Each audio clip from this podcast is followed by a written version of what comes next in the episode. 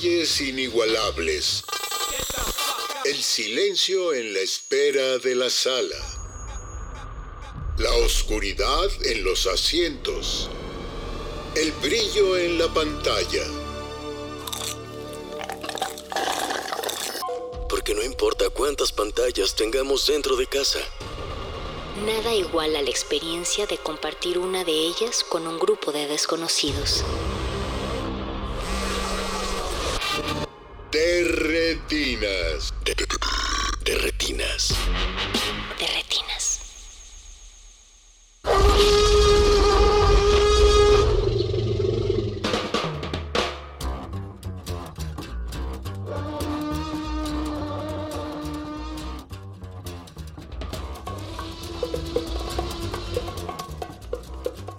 Bienvenidos a su cabina cinematográfica. Esto es de Retinas. Mi nombre es Rafael Paz.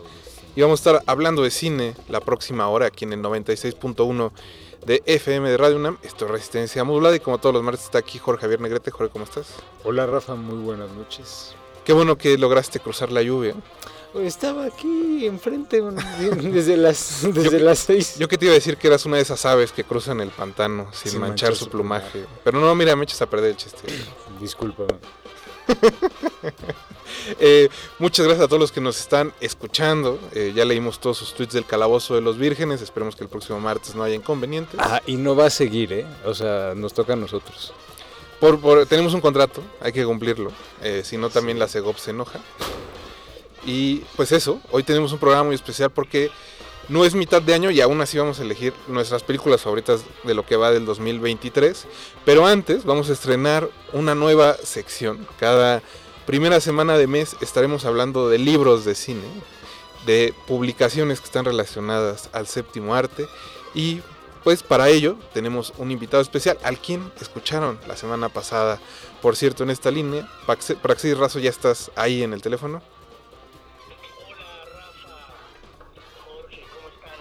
Por acá, muy atento y, y, y- y esperando que, que agrade esta sección que, eh, que estuvimos saboreándonos por mucho tiempo acá con ustedes. Prax, pues cuéntanos, ¿qué tienes este, ahora sí que este mes de agosto para que la gente se siente a leer, se haga un tecito, jale su chal y disfrute de- del cine en papel? Pues mira, eh, pretendo que antojar un par de joyitas, una de bastante más tiempo que la otra.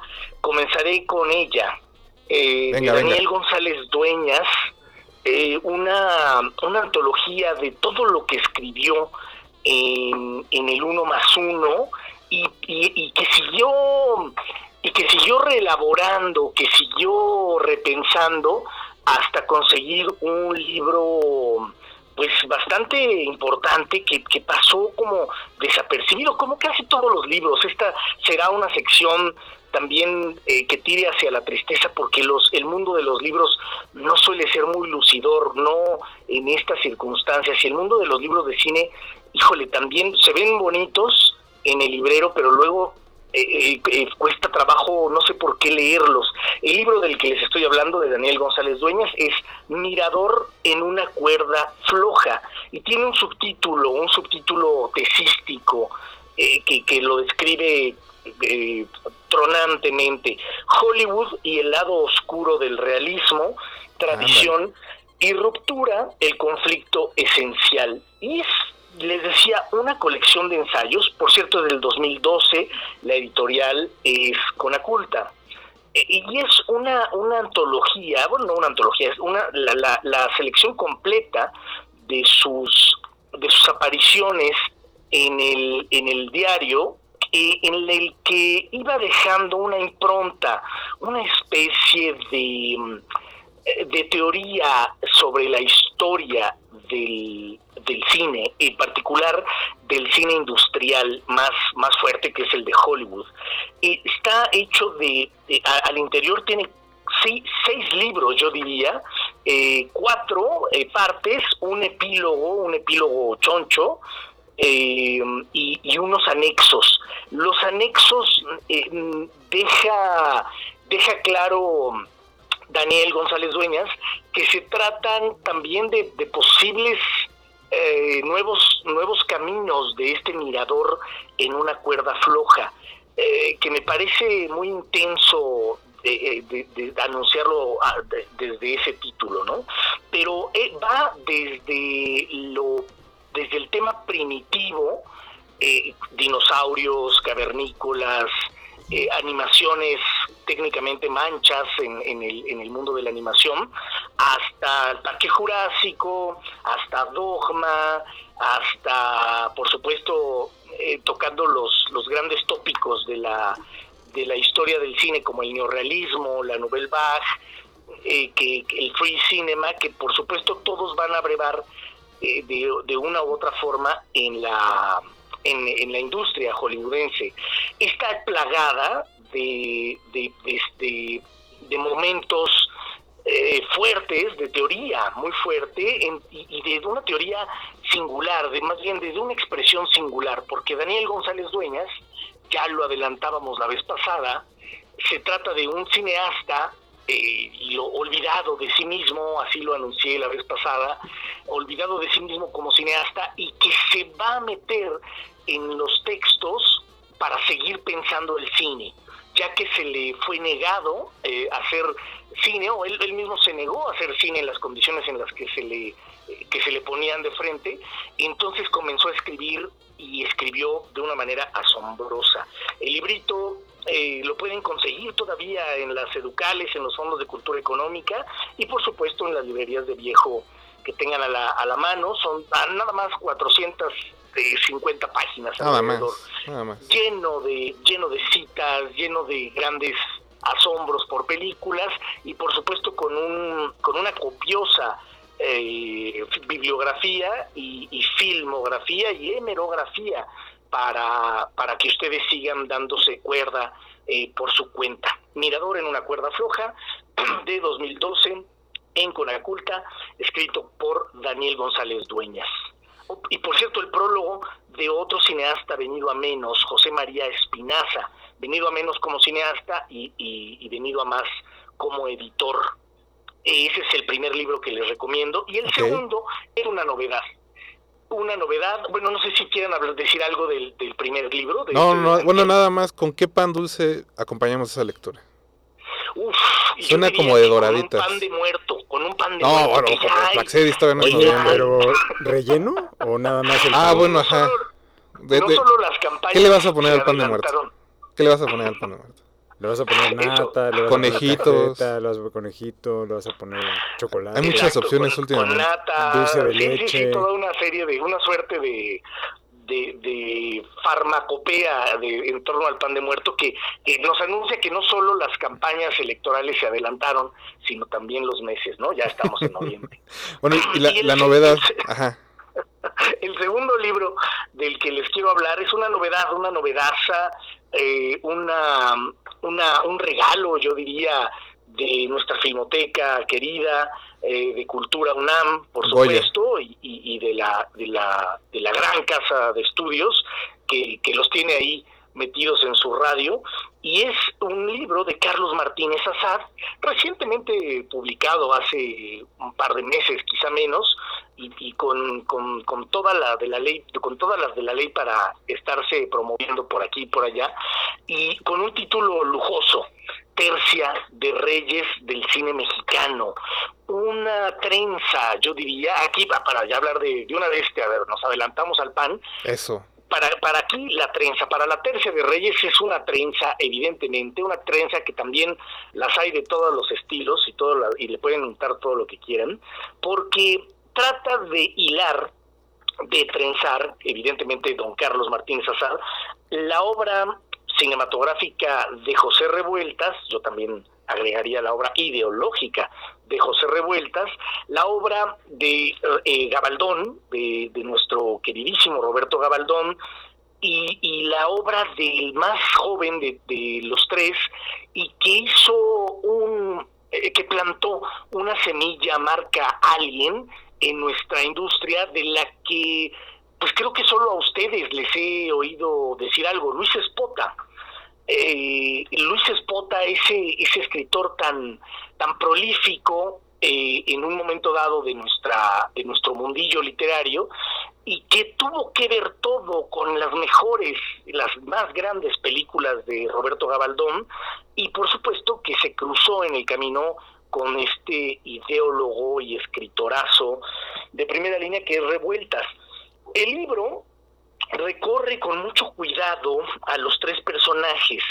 Eh, por un lado, eh, él habla de Roberto Gabaldón desde un punto de vista que no se ha dicho, ¿no? De Roberto Gabaldón, pero aquí habla desde un punto de vista de, eh, ¿qué, lo llevó a ser considerado eh, como eje central otro semidios de, de, nuestro de nuestro Olimpo cinematográfico y particularmente se, se, se recarga se resguarda eh, Carlos Martínez Azada en el texto, en todo lo que tiene que ver con el cine negro. Ese gran hallazgo en el que, que, hace Roberto Gabaldón, por el que pues técnicamente convierte toda su eh, todo, todo su toda su cinematografía pero también le da esa, esa sangre, le da a beber esa sangre oscura a, toda, a todo el cine mexicano, que todavía estamos en deuda con esa parte.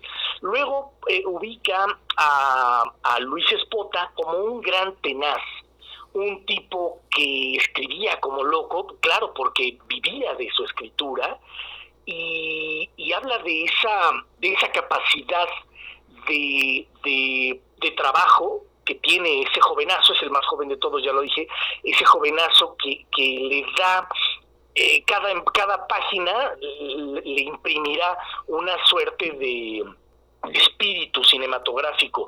Luego también eh, le dedica unos, unas líneas a una de las historias de, de como realizador más tristes, porque Luis Espota también pretendió ser un realizador y no lo consigue.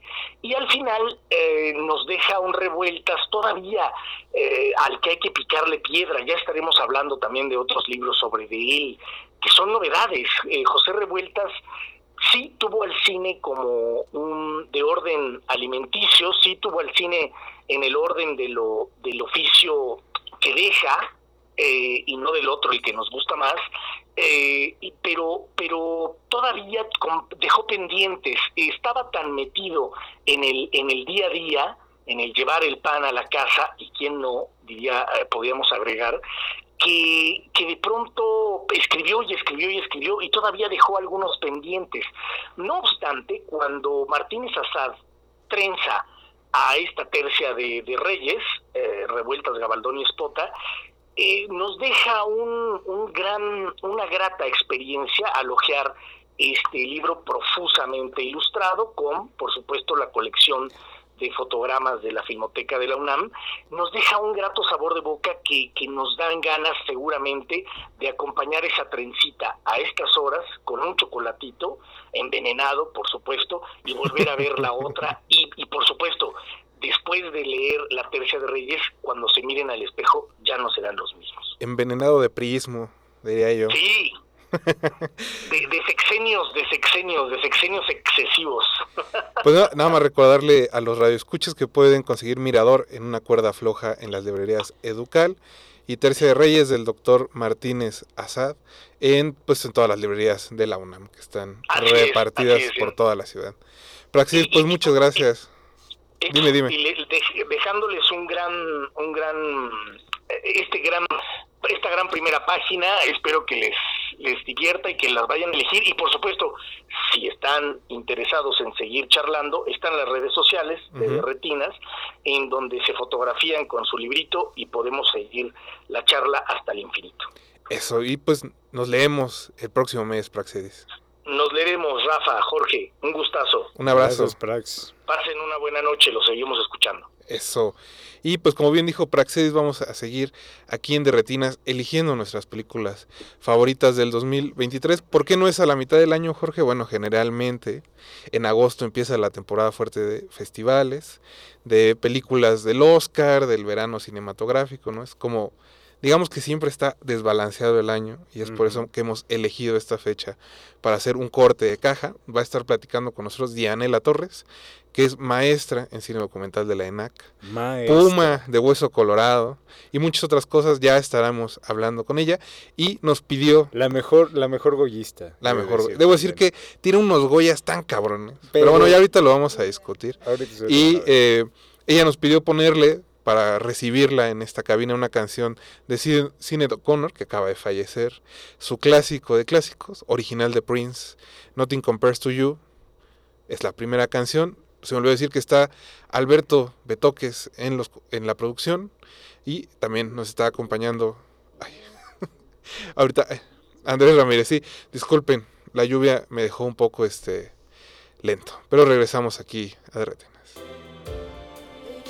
Ya estamos de vuelta aquí en su cabina cinematográfica. Muchas gracias a los que nos están escuchando y sintonizando el 96.1 de Radio UNAM.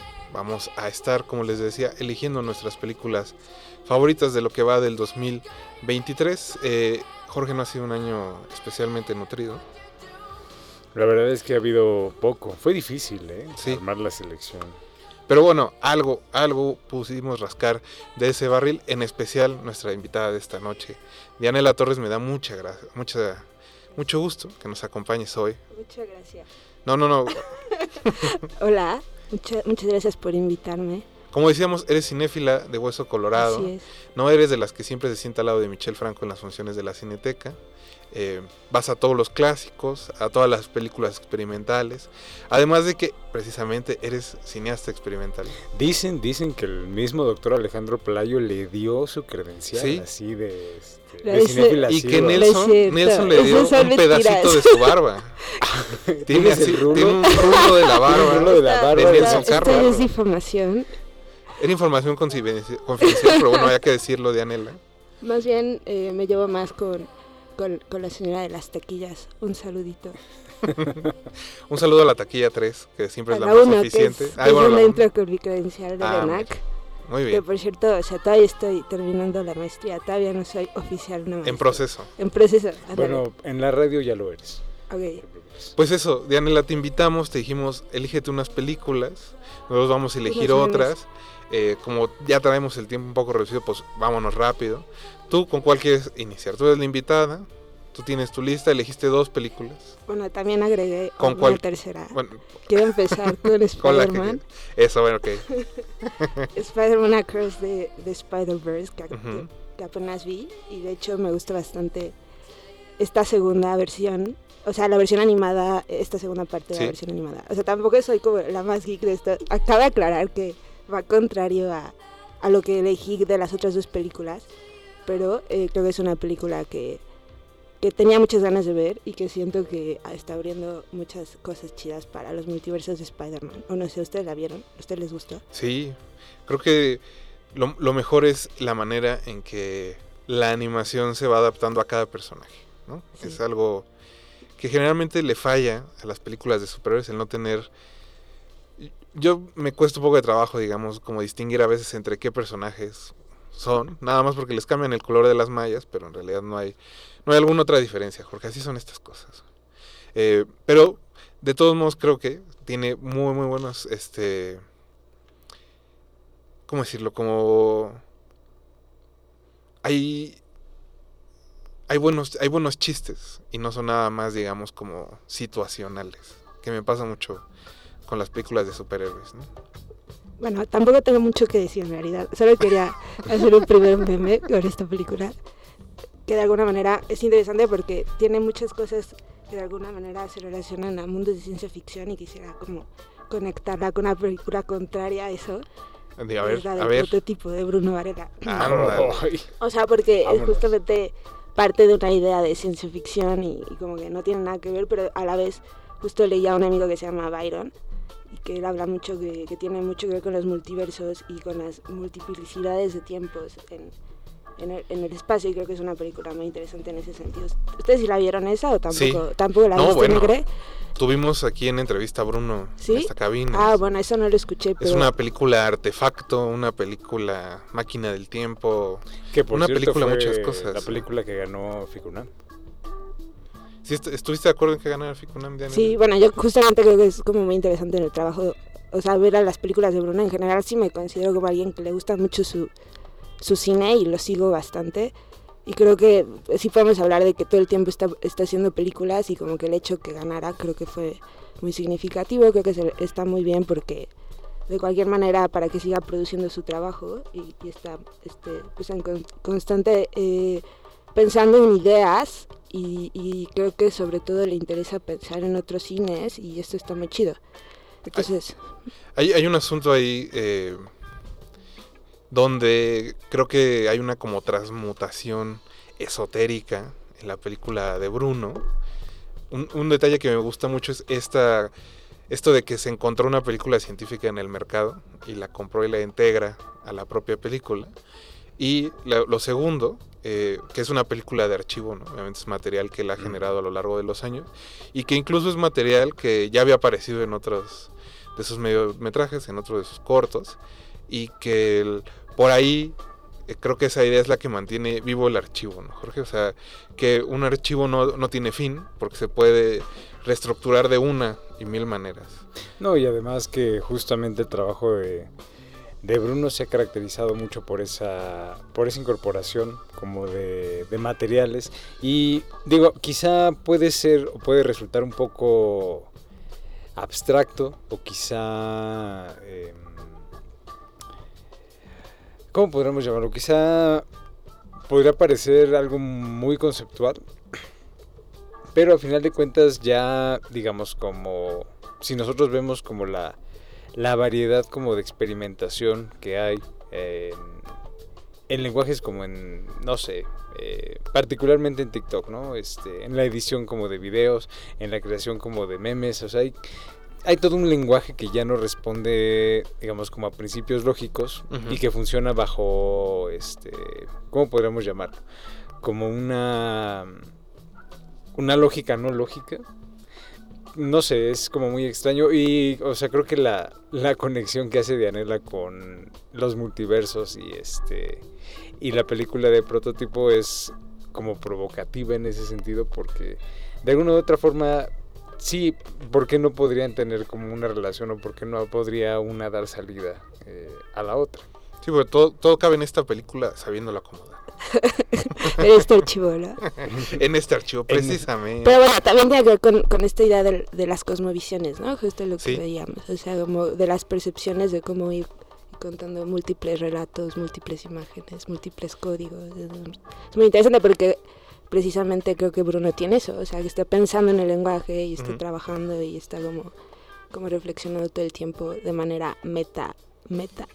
No, porque no hay, no hay, no hay una sola lectura sobre esa película, ¿no?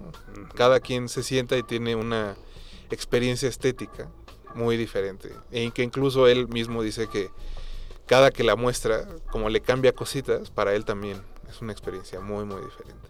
Y que creo que está disponible en su canal de Vimeo. Por ahí pueden poner Vimeo Bruno Varela, si le quieren echar un ojo.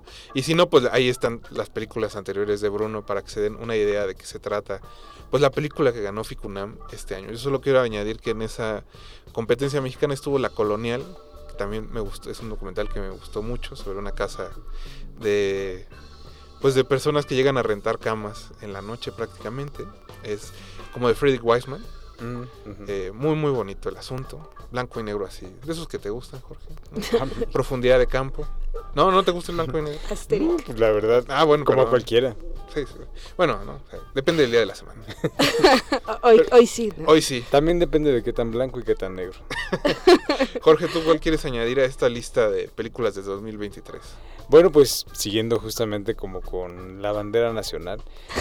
eh, digo, creo que una película que, que me gustó mucho el año pasado y este que tuve oportunidad de mencionar como en algunos, en algunos canales fue Corazonada de José Manuel Carabiotto. Sí. Y este, obviamente por eso fui como muy cuestionado. Y está bien porque pues para eso son ¿Quién te cuestionó? No, No, pues, nombre. La crisis. No, no, no, la crisis. ¿Es la Leí crítica? un tuit. ¿Es la crítica, Jorge? Sí, yo creo que ya me van a revocar mi credencial y qué bueno, qué bueno, qué bueno porque ya... Sí viene el resello, ¿eh? Sí, sí viene el resello. Aguas porque el resello está complicado. Están, ya están este, sancionando, ya están haciendo como este, La inquisiciones. la en. Sí, no, ya me van a quitar mi credencial. Pero justamente aprovechando como que fui como muy, este, fui un gran admirador de Corazonada, pues esperaba con emoción la siguiente película de, de José Manuel. Qué que bueno, fue- tuviste que esperar mucho porque no tuve que salió un mes después. Salió un mes después. Dije, bendito sea. Ya ni Marvel saca con esa velocidad. Y este, justamente fue la película Malvada, que este, es, una, es una comedia romántica con este, tintes, eh, ¿cómo podemos llamarlos? Sobrenaturales. eh, y que tiene mucho como de la. Tiene muchos elementos como de comedia clásica. Obviamente tiene los inevitables guiños como a la comedia contemporánea que funciona en estudios de marketing, este, cortesía de Alex Fernández y del otro chavo, no recuerdo. Debo decir que mira, yo cuando leí que estaba Axel Alex Fernández en el, en el reparto, sin, sin ofender al muchacho ni nada, eh, me dio mala espina. Pero tiene una entrega por el ridículo que funciona creo bastante bien. Es que ese, ese compromiso de alguna u otra Ajá. forma le da, digamos, no es algo que a lo mejor en algún momento estorba en la película. Es como, ok, lo dejo pasar. Y a lo mejor puedo como enfocarme en otros aspectos que me, que me interesan más como de la película, ¿no?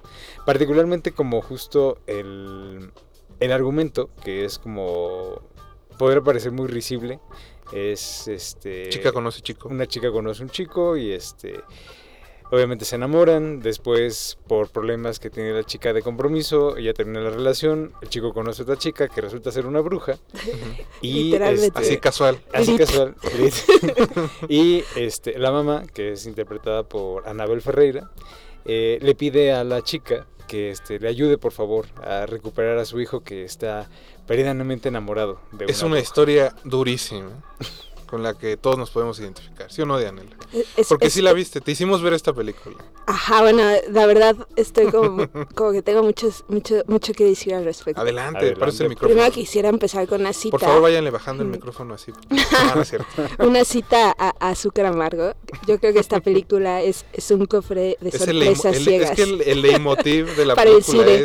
es Eso creo yo que es como una caja de Pandora. Porque, o sea, realmente yo dije, como, malvada, ¿de qué me O sea, cuando me dice Rafa que tenía que ver malvada, y yo como que pensaba que era un error pirata. O sea, como que, digo, obvio no, no la vi pirata, comillas.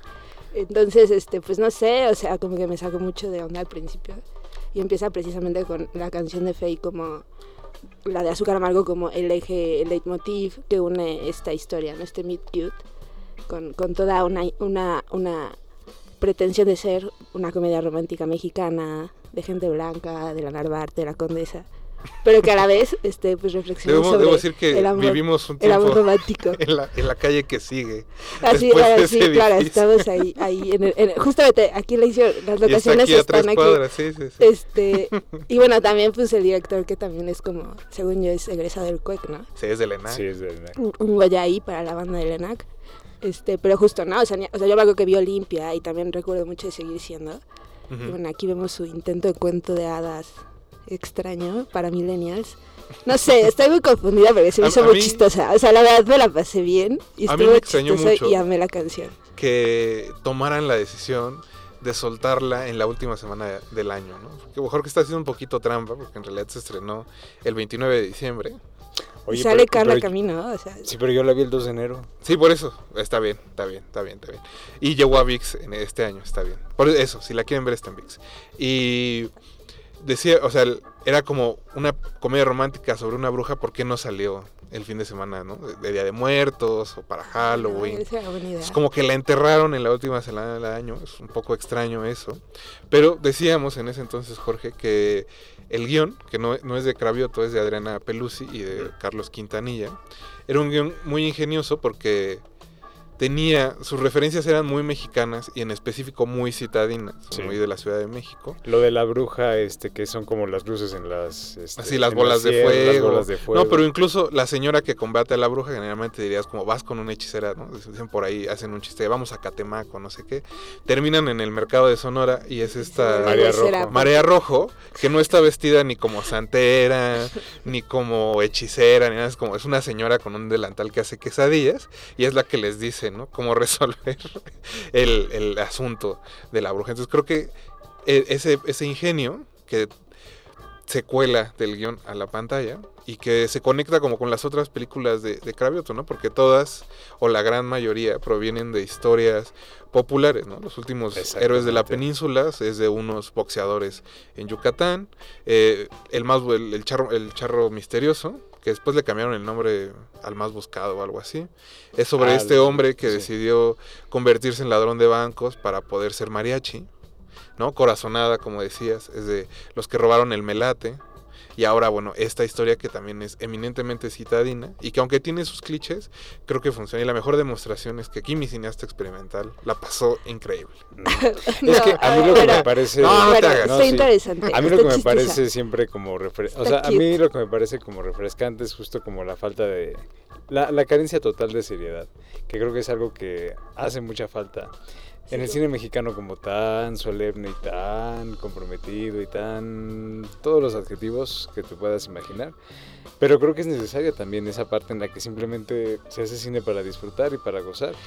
Y justo ¿Cine sin, popular? Sí, y sin ser condescendientes Ujú. con el público. A pesar de que sí están los clichés, como decía, como decía Dianela, pero este, a mí lo que me gusta mucho es esa, esa falta de solemnidad. Toloache, guajolotes, hay, hay mucho. Y sobre todo, Dianela, una canción que te reconquistó. Un clásico. Un clásico que vamos a escuchar en este corte musical. Lo nos va a hacer favor loop. toques de ponerlo. Vamos a escuchar Azúcar Amargo de Fey y regresamos aquí a Derretinas. Ya estamos de vuelta aquí en el 96.1 de Radio UNAM. Estamos en Derretinas, es- eligiendo nuestras películas favoritas de lo que va del 2023. Los invitamos a que nos cuenten cuáles son las suyas en arroba R modulada o en Facebook como Resistencia Modulada. También estamos en Instagram como Resistencia Modulada, por ahí nos pueden contactar. Les daría el teléfono, pero Beto lo tiene desconectado porque dice que no quiere escuchar sus voces, ¿no? Eh, Eso ya es decisión de Beto, él es productor, él decide. Pero bueno, no, eso no es... tenemos voz ni voto en esas Sí, decisiones, ya. así, así es Es esto de la dictadura radiofónica. De la UNAM. Ah, sí. No, no, Dianela, por favor. Este, vamos a terminar nuestras películas mexicanas que hemos elegido. Eh, yo seleccioné un estreno muy reciente, en realidad reciente, reciente porque es de hace menos de una semana. Yo la vi hace 15 días en unas funciones en el cine Tonalá. Es La Dama de Silencio, el caso de la Mata Viejitas, que es la segunda, el segundo largometraje documental de María José Cuevas. Como bien recordarán aquellos que nos escuchen desde hace algunos años, bueno, María José estuvo aquí para hablar varias veces de Bellas de Noche, un documental que creo que nos gustó mucho, Jorge. Hablamos una vez, sí, hablamos creo que una vez con ella de Bellas de Noche, luego De la fue la música. música, de Gustavo Carrión. Fueron como tres programas al final, eh, los disfrutamos mucho, la verdad, y estábamos expectantes de su nuevo trabajo cinematográfico. Llegó a Netflix, ¿no? Eh, como les decía, hubo algunas funciones ahí por el cine Tonala, yo me lancé a esas, y sinceramente creo que es uno de los mejores documentales que se ha estrenado este año, eh, sobre todo porque hay un auge como de estos documentales de crímenes, de asesinos, y que tienden a ser escandalosos, que tienden a poner como en primer plano al demente, eh, al asesino, para no juzgar a nadie, y pues que caen ¿no? en eso como de la banalización del mal. Creo que así se dice, Jorge, ¿sí? Así se dice en la academia. sí. Habrá que preguntar. Y habla, ¿no? hay, que hablar, hay que hablar a la academia. Y pues eso, como el nombre lo indica, es prácticamente un recuento de esta investigación, de este caso que se dio a principios de los 2000 aquí en la Ciudad de México, en la que varias personas de la tercera edad empezaron a aparecer asfixiadas y de todo lo que está alrededor, ¿no? Creo que lo más interesante de la película, al menos para mí, es esta espiral que crea María José en la que hay varios niveles de ciudadanos, por decirlo de alguna forma. Empezamos escuchando a Bernardo Batis, quien entonces era el procurador de la Ciudad de México, diciendo, teníamos a la mejor policía, el equipo más preparado, teníamos un plan para agarrar a la, asesina, y luego aparece el subprocurador, que he olvidado su nombre, es un señor... eh, de traje azul y calvo, muy chistoso por cierto, ahorita no me acuerdo, y que dice, bueno, pues apenas estábamos armando el equipo y trajimos unos franceses para que nos contaran y no sabíamos cómo era el asunto. Y luego pasan los policías y dicen, no, es que a mí nada más me dijeron, ¿no? Que fuera aquí en esta calle para arriba y para abajo, que buscáramos un señor, pues resulta que no era un señor, bla, bla, bla. Hasta llegar a las víctimas y a las personas que siguen en la cárcel porque precisamente ese sistema judicial no se encargó de resolver el caso, sino de acallar a la opinión pública y hay un par de personas, una ya falleció, la otra todavía está encarcelada, que fueron acusadas injustamente de ser el- la asesina y que pues solo sirvieron para que la policía fingiera que hacía su trabajo. Entonces, hay esta espiral de pobredumbre que crea María José demuestra muy bien eh, pues eso, cómo vivimos y a qué estamos expuestos como ciudadanos en esta ciudad. Y además, pues, el énfasis está justo en esas víctimas que esta señora, eh, pues, les quitó la vida. Y que creo que eso es lo que hace valioso al documental. Dianela, tú sí tuviste oportunidad de echarle un ojo. Bueno, los dos. ¿Qué te parece? Sí, bueno, justo vi el, el, el este que, que hablas. Creo que estaba como primero confundida como la idea de que es una producción de Netflix, ¿no? Y como que creo que sí, como Te la, fuiste con la finta. la producción inicialmente como que me sacó de... Sí, como que... No, no tanto, pero porque ya sabía que hay, hay varios ahorita documentales con mucha investigación atrás que están bien interesantes y todo eso. Entonces como que pensaba que iba a ir un poquito más hacia lo convencional, un poquito hacia el periodismo como más así como un poco del sistema judicial, pero la verdad creo que la manera en que María José Cuevas usa como los materiales, las entrevistas, los archivos, los recursos y cómo va haciendo el hilo, como tú dices, que va eh, eh, hablando como de una manera casi de- de- jugando con el suspenso y pensando en la ciudad y en estas referencias hacia quizás, este pues sí, no sé, pienso en novelas incluso como El Goitia y cosas así, o sea, Sí. como a- a aprovecharse como de recursos así, se me hizo bastante interesante y creo que también como dices, o sea, no llega al sensacionalismo ni al amarillismo y bueno, también esto de, que es lo más importante, ¿no? Que creo que tiene una repercusión para esto, bueno, lo digo porque sé que a ustedes les interesa mucho como la versión periodística de las cosas, ¿no? Y esto de la función de, de dato duro. socializar, o sea, esto de socializar esa, ese caso y como denunciar y incidir en el presente, y creo que está muy interesante como que haya querido hacer eso. Entonces creo que estuvo interesante. Esa es mi elección mexicana de este año. Así que ya cumplimos la ronda. Dianela te toca otra vez. Y elegiste. eh, Ah, bueno, pero igual puedo ver. decir algo de los documentales, igual. Venga, venga. este, Creo que eh, eh, antes de pasar a otros, así como de documental nacional con, jun- junto a La Dama del Silencio, creo que también eh, la película nueva de Ale Sánchez está muy interesante. La de Placeada, historia íntima de una ex sicaria, que también como que tiene mucho esta intención de, de- del documental de denuncia y como que aterriza un caso muy particular y bueno, y también el documental de A través de Tola, que creo que yo que también está También estuvo en Ficunam. Ajá, como tenemos dos contrastes ahí, como el documental un poquito más clásico de denuncia de Ale y en- como de entrevistas, pero de una manera como más este, separada, un poquito más incluso de investigación documental. Y el de, el de, el de Cassandra es un poquito como más hacia el ensayo íntimo. Entonces como que creo yo que los, las tres, o sea, los tres documentales, Sí, sobre una mujer a la que desaparecieron a su hijo guerrillero, ¿no? La de Tola. no, ¿La estoy confundiendo? Creo que sí, es más bien de, de su papá y así, Ah, de- tiene que ver con su papá y la desaparición de su papá y que te lo cuenta a través de su abuela y su mamá y bueno. Y como que justamente, o sea, como que tiene que ver mucho, bueno, ella ya te lo va narrando y también se va mostrando y tiene como mucho de lo íntimo y del diálogo y el ensayo. Es muy interesante.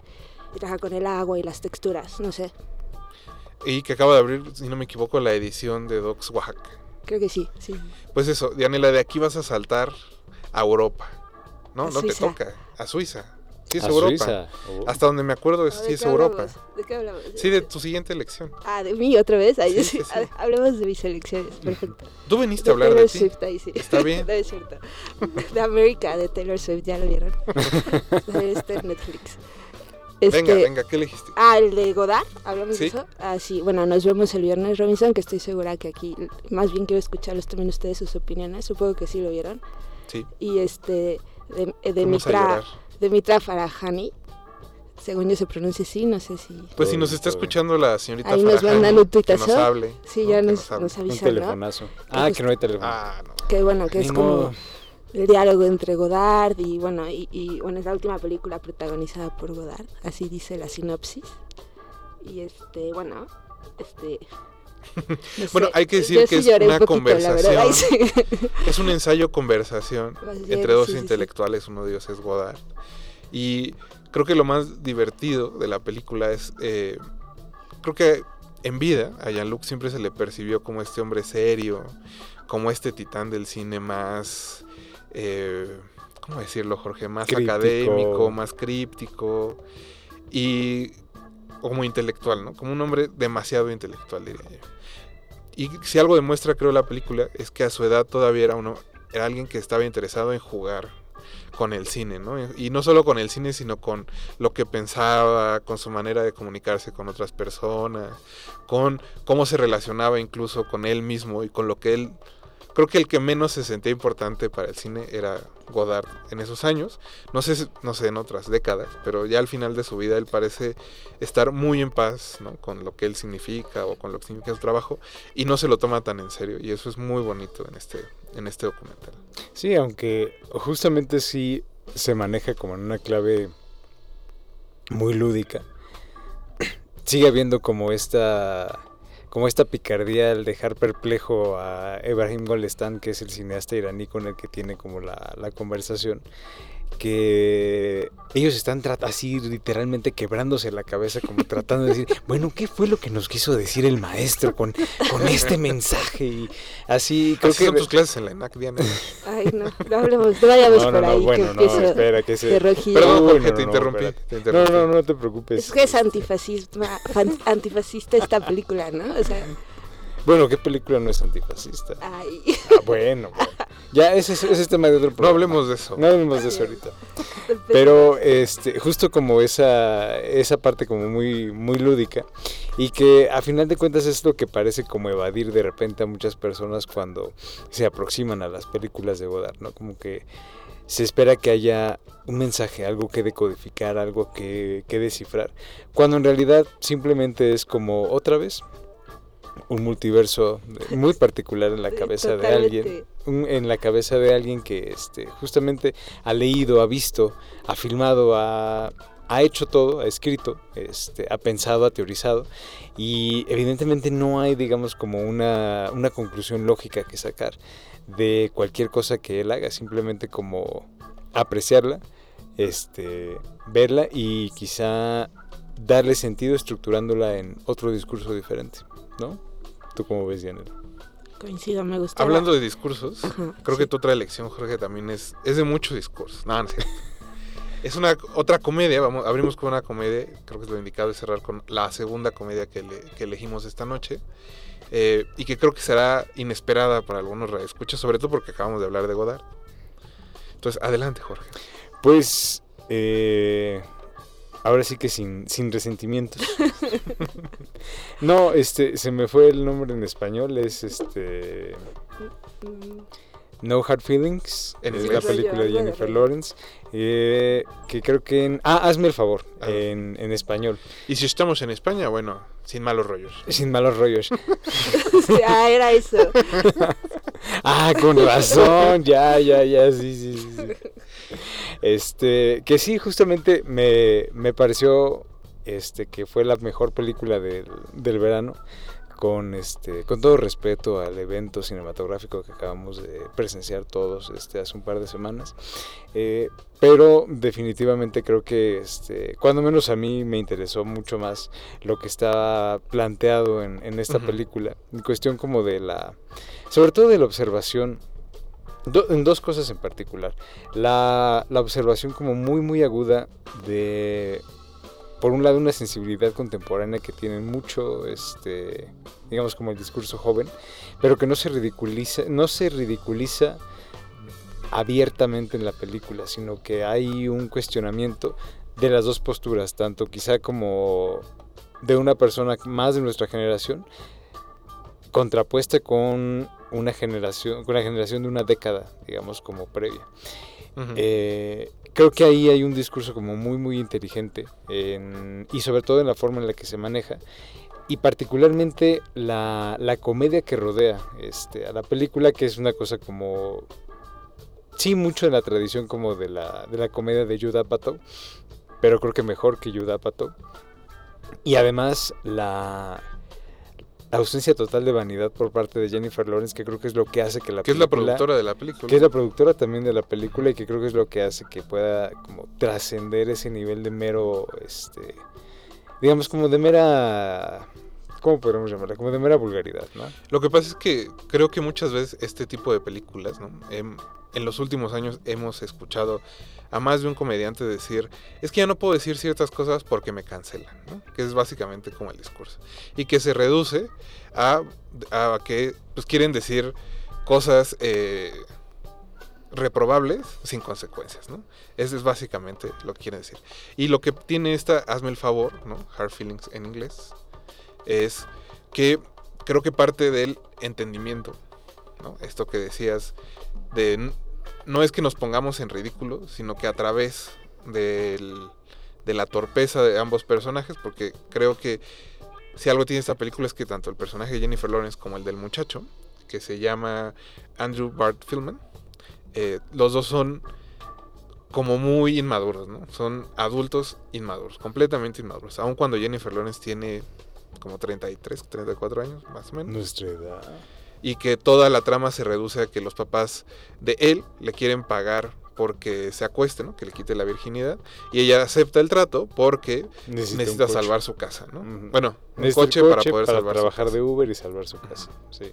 Entonces, esto que suena increíblemente reprobable, creo que la película encuentra la manera de darle la vuelta y de justo crear algo que es, em, pues, que termine en que hay una amistad genuina entre estas dos generaciones, ¿no? que a veces, conforme crecemos, yo ya siento que a veces nos comportamos, hablando como representante de los millennials, peor que los baby boomers respecto a nuestras pares más jóvenes. Entonces creo que por ahí la película hace algo, no sé si es sorpresivo, pero muy inteligente. Tender un puente, básicamente. Y que a partir de ese, de ese puente se pueda dar justo como un- una conexión. Que es una cosa que cada vez es menos común eh, Sí. en el cine contemporáneo. Por eso la elegí, básicamente. Esta todavía no está en, digo, estuvo hace menos de dos meses en el cine, todavía no está disponible de manera digital, pero seguramente como tiene a Jennifer Lawrence estará en alguna plataforma pronto. O bueno, ya nadie tiene formatos físicos, pero imagino que por ahí alguien se animará a comprar su Ay. Blu-ray. No creo así. Todavía hacen Blu-rays de esas. A veces. De a vez en cuando, Sí, sí, sí, sí. sí. Puedes ir a Yo no Mixup a comprarlos a precios Buscar el exorbitantes. Blu-ray. Ahí. Sí. ¿Tú lo vas a buscar? Sí, claro. Esa es la, esa es la pregunta. ¿Lo vas a buscar? O en un año en los botaderos, Puede ser, ¿no? Sí, sí, sí. que encuentras buenas cosas, eh, de repente. Sí. Dianela, antes de despedirnos, eh, saludos. ya, no, ya no alcanzamos a extendernos en las películas, pero hay algunos otros títulos que Ah, yo- yo- gustaría agregar. Bueno, sí. Bueno, ¿quieres mandar un saludo también? ¿no? Ah, ya le mandaste un saludo a, Mare. Fey, a Mare. A, a Mare que nos anda escuchando. Un, un, un gallo de aquí, de aquí a tu casa, Mare. Un abrazo. Que no es muy lejos, por cierto. Así que, eh, que eh, y aparte, y a Itzel Rojas, que también es una amiga que quiero mucho y nos está escuchando. un abrazo, Itzel, también. Ahí anda echándose los tweets. Pues un abrazo a Gina Cobos, a Amanda Salinas, a Geraldino Ochoa, a todos aquellos que nos escuchan banda. cada martes. Muchas gracias a todos ellos. Yo solo quisiera añadir, antes de irnos, eh, algunas otras películas que pues he disfrutado mucho este 2023. Amores Incompletos, que es mexicana. Asteroid City, eh, John Wick 4, Fumar Causa Tos y Trenken Lanken, que estuvo en el foro de la Cineteca y era mi, Mm. mi segunda elección. Ya no nos va a alcanzar el tiempo de hablar de esa película, pero creo que justo es hablando de, de no de productos, hablando de películas que sorprenden, pues Trenke Lanken tiene todo eso, ¿no? Como Sí. tramas amorosas, aliens, pueblos perdidos en Argentina, actores que salen en las de Matías Piñeiro, no se puede pedir más, Jorge. Las de ver. Matías Pireiro, Mariano, Mariano Ginás, o sea, todo el pampero concentrado en una película. Ah, y aguante, ¿no? Creo que esta estuvo en Black Canvas, Eso en Black Canvas. así sí. que aguante el Black Canvas. También ahí viene, ¿no? A ver qué Ya viene, ya viene, a ver qué sorpresas nos Qué sorpresitas nos. Ah, también quería mencionar que este, en mi lista estaba muy, muy en alto también Le Grand Chariot de Philip Garrel, que se, se presentó en Ficunam y que creo que igual seguramente va a ser de las mejores películas del año, pero ya hablaremos de eso. Nos vemos en cinco meses. Eso. Unos cortos, ¿no? Dianela también. Torres, muchas gracias por venir esta noche. Está chido. Muchas gracias Alberto Betoques que estuvo en los controles, Alba Martínez en continuidad, Andrés Ramírez en producción, Jorge Negrete, muchas gracias. Gracias Rafa, muy buenas noches y gracias a Betoques por una extraordinaria labor en la producción. Mi nombre es Rafael Paz y les recuerdo que tenemos una cita el próximo martes para hablar de cine aquí en Derretinas. Los dejamos en compañía de Raquel Miserachi en Sálvense ustedes.